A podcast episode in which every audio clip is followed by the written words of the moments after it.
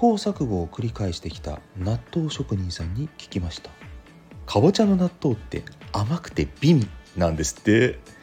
噛むとプチッとするイクラなんかも美味しいんだとか。あなたならどんな納豆を開発してもらいたいですか？セーラジー21でした。